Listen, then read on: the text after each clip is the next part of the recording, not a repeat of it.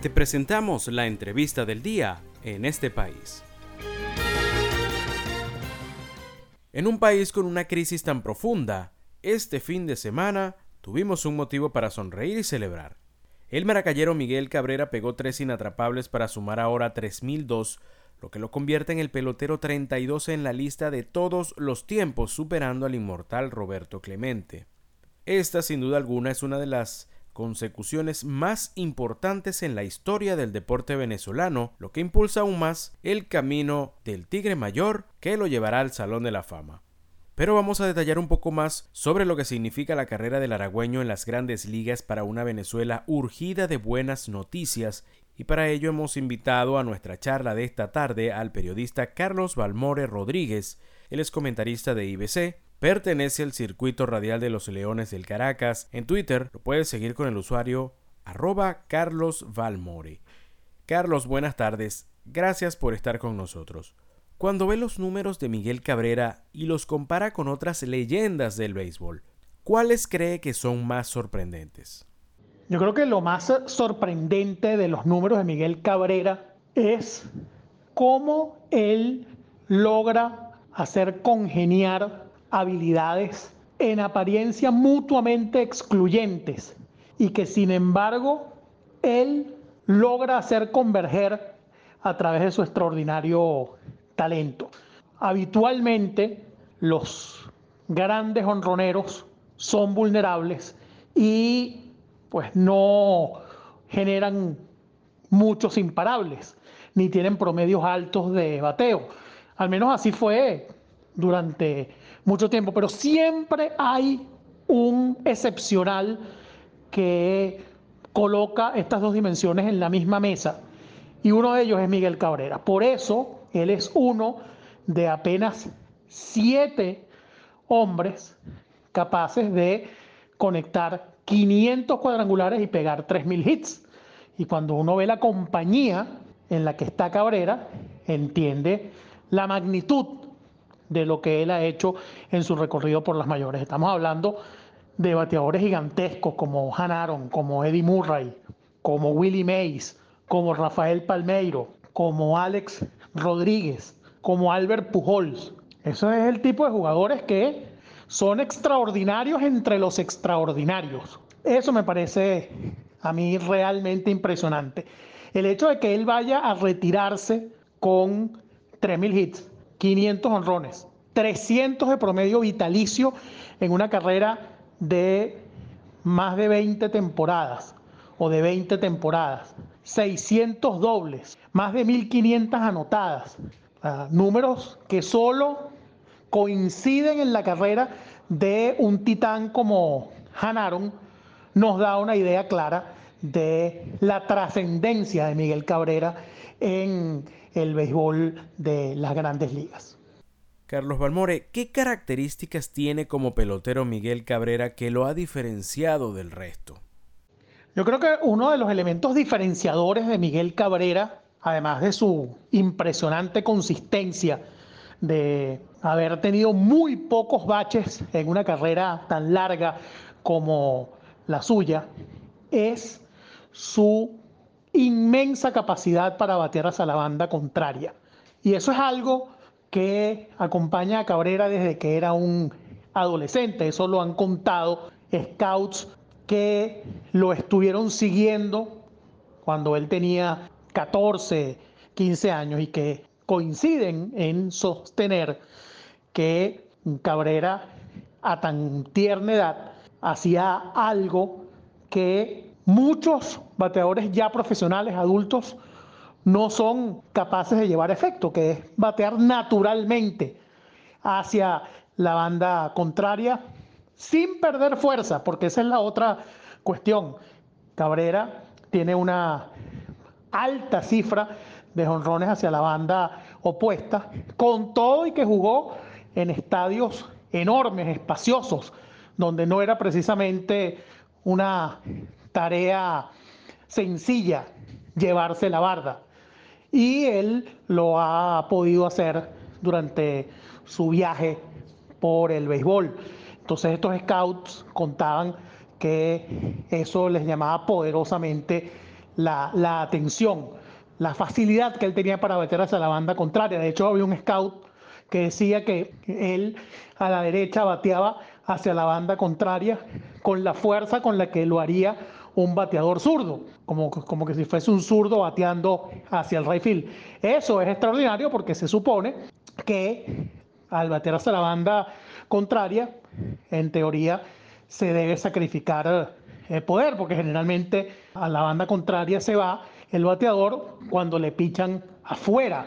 Y cuando le pichan afuera, evidentemente se busca neutralizar la contundencia del batazo. Eso no ocurría con Miguel Cabrera. Lo otro es su inteligencia para jugar a la pelota. Eso es algo que también lo distinguió desde muy pequeño. Eso que llaman el coeficiente intelectual para jugar el béisbol o IQ de béisbol. Eso lo tiene Miguel Cabrera y eso es algo que también lo ha ayudado en su carrera. Les recordamos que hoy tenemos una entrevista especial porque hablamos sobre la extraordinaria noticia que unió a todo el país este fin de semana. Se trata de la conexión del Hit 3000 por parte de Miguel Cabrera. Para ello, hemos traído a Carlos Balmore Rodríguez, periodista y comentarista de béisbol de IBC. Hablemos de Miguel Cabrera como fenómeno social. ¿Cuál cree que es el ejemplo que da si tomamos en cuenta que por sus orígenes humildes quizás en la adolescencia hubiese sido más sencillo para él tomar el camino corto del mal en vez de sacrificarse y esforzarse al punto de llegar a ser uno de los mejores peloteros en la historia del béisbol. Cabrera como ser humano ha tenido sus desvíos, ha tenido sus eh, flaquezas, pero en general él es una gran historia de superación, un, un muchacho que venía de una familia con recursos bastante limitados, que sin embargo fue capaz de canalizar sus dones, sus capacidades, sus dotes innatos para lograr un objetivo. Un objetivo que es dificilísimo de alcanzar. Un objetivo que solo cumplen menos del 10%. Incluso se pudiera decir que apenas el 5% de los que intentan convertirse en peloteros de grandes ligas lo consiguen. Él no solamente llegó a las grandes ligas, no solamente que se mantuvo en las grandes ligas, sino que dominó las grandes ligas durante casi 20 años. Y por eso él es uno de los peloteros más singulares que haya pasado por eh, el mundo de las mayores en sus más de 150 años de vida. Entonces, bueno, en ese sentido, él es un buen ejemplo a seguir porque fue alguien que trabajó por conseguir una meta y la consiguió. O sea, fue exitoso y con creces. Para cerrar, ¿hasta dónde cree que llegarán los números de Miguel Cabrera y si da por sentado que estará en el Salón de la Fama? Para que Miguel Cabrera no llegue al Salón de la Fama en su primer año de elegibilidad, tendría que salir a la luz algún escándalo mayúsculo que empañe su prestigio y su reputación como persona, como individuo. Sería la única manera de que Miguel Cabrera no entre a Cooperstown.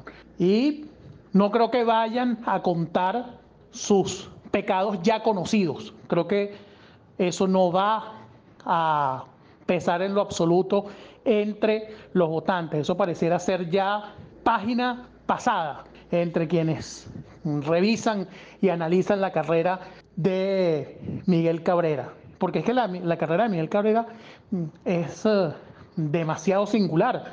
Cabrera muy probablemente se retire con más de 3.200 hits en grandes ligas. Eso lo ubicaría probablemente entre los primeros 15 de todos los tiempos. Si ya ahorita es extraordinario, siendo uno de 33 que han dado 3.000 hits entre 22.000 peloteros que han pasado por las mayores. Imagínense lo que representaría que estuviese entre los primeros 20 o los primeros 15. Cabrera se va a retirar con casi 2.000 carreras impulsadas.